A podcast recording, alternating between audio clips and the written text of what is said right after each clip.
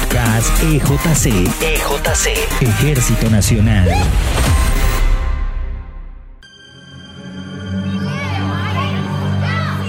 En Colombia, uno de los delitos que más persisten en las últimas décadas de conflicto armado es el reclutamiento forzado, utilización, uso y violencia sexual contra niños, niñas y adolescentes por parte de los grupos organizados al margen de la ley como de los grupos delictivos organizados.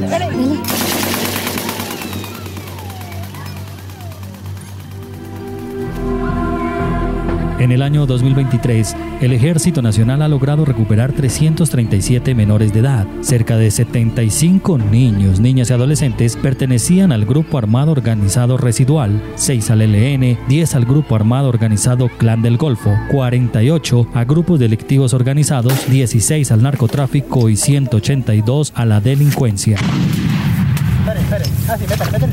En los últimos 20 años, de acuerdo a las cifras de las fuerzas militares, al menos 6.100 niños y niñas fueron recuperados. Y entonces a nosotros nos llevaron para la, para la guerrilla, a mi hermano y a mí. Nos dijeron que teníamos que pagarle por ellos. Por otra parte, el Instituto Colombiano de Bienestar Familiar ICBF y el Fondo de las Naciones Unidas para la Infancia UNICEF dio a conocer un estudio de caracterización de niñez desvinculada del conflicto armado entre el año 2013 y 2022, el cual analizó la situación de 2.181 niños, niñas y adolescentes víctimas de reclutamiento, donde se concluyó que las entidades que conforman la Comisión Intersectorial para la Prevención de Reclutamiento, Utilización y Uso de Violencia Sexual contra Niños, Niñas y adolescentes, CIPRUNA, crean una estrategia efectiva para prevenir este flagelo. Así lo dio a conocer la doctora Astrid Cáceres Cárdenas, directora nacional del Instituto Colombiano de Bienestar Familiar. La CIPRUNA es la Comisión Intersectorial de Prevención de Reclutamiento Forzado y Violencia Sexual contra Niños y Niñas en el marco de los actores armados.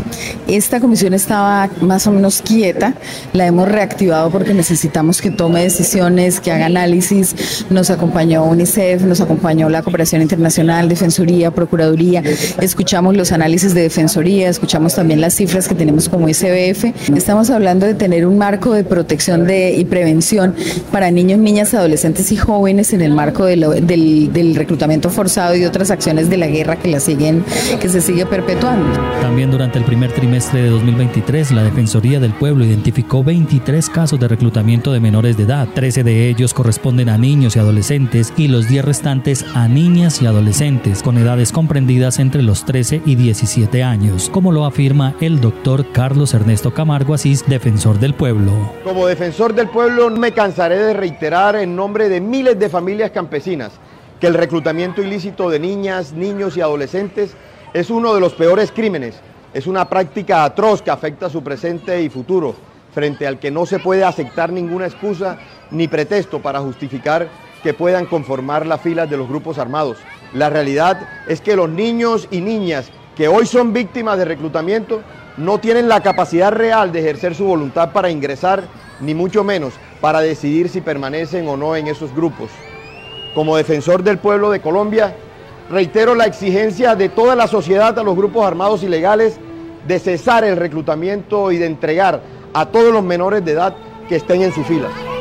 Aunque estas cifras no son una expresión de la magnitud del reclutamiento de acuerdo con el estudio, sí permite hacer una caracterización que aborda causas, perfiles y condiciones de vinculación a los grupos armados para proponer políticas públicas que atiendan la situación.